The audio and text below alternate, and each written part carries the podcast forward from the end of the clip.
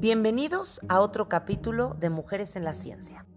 Hoy vamos a hablar de Rosalind Franklin, un hombre que por muchos años pasó desapercibido, pero que hizo uno de los mayores aportes al conocimiento científico. ¿La habías escuchado? Rosalind Franklin nació en 1920 en Londres, en el seno de una familia judía un poco conservadora. Desde pequeña se mostró muy interesada por estudiar y sobre todo por la ciencia, pero su padre tenía otra visión del mundo y no creía que una mujer debiera asistir a la universidad. Afortunadamente Rosalind siempre contó con el apoyo de su tía y de su mamá, que la ayudaron para que estudiara en la Universidad de Cambridge. Y así fue que después de muchos años de trabajo y estudio, en 1945 obtuvo su doctorado en química física. En ese tiempo, el tema que estaba en boca de todos los científicos, incluida Rosalind, era el ADN. Ya todos sabían que el ADN o ácido desoxirribonucleico era el pilar del cuerpo humano, la molécula que contiene la información genética en todos los seres vivos. Pero, ¿cuál era su forma? Esa era la pregunta del millón. Para descubrirlo, Rosalind trabajó horas y horas en el laboratorio de la Universidad King's College, en Londres, y observando con rayos X una fibra de ADN, logró capturar la famosa fotografía 51, que, probaba que el ADN es en realidad una doble hélice.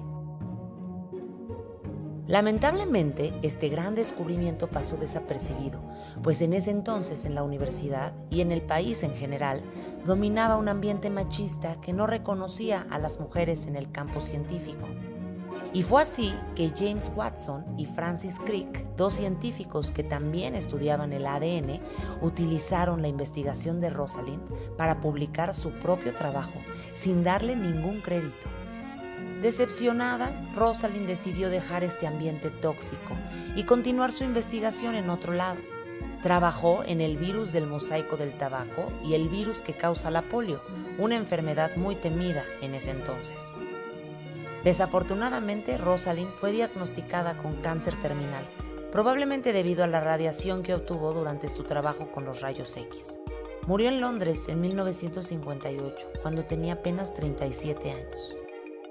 En 1962, cuatro años después de la muerte de Rosalind, James Watson y Francis Crick ganaron el premio Nobel, pero no hicieron ningún esfuerzo por reconocer las aportaciones de Rosalind.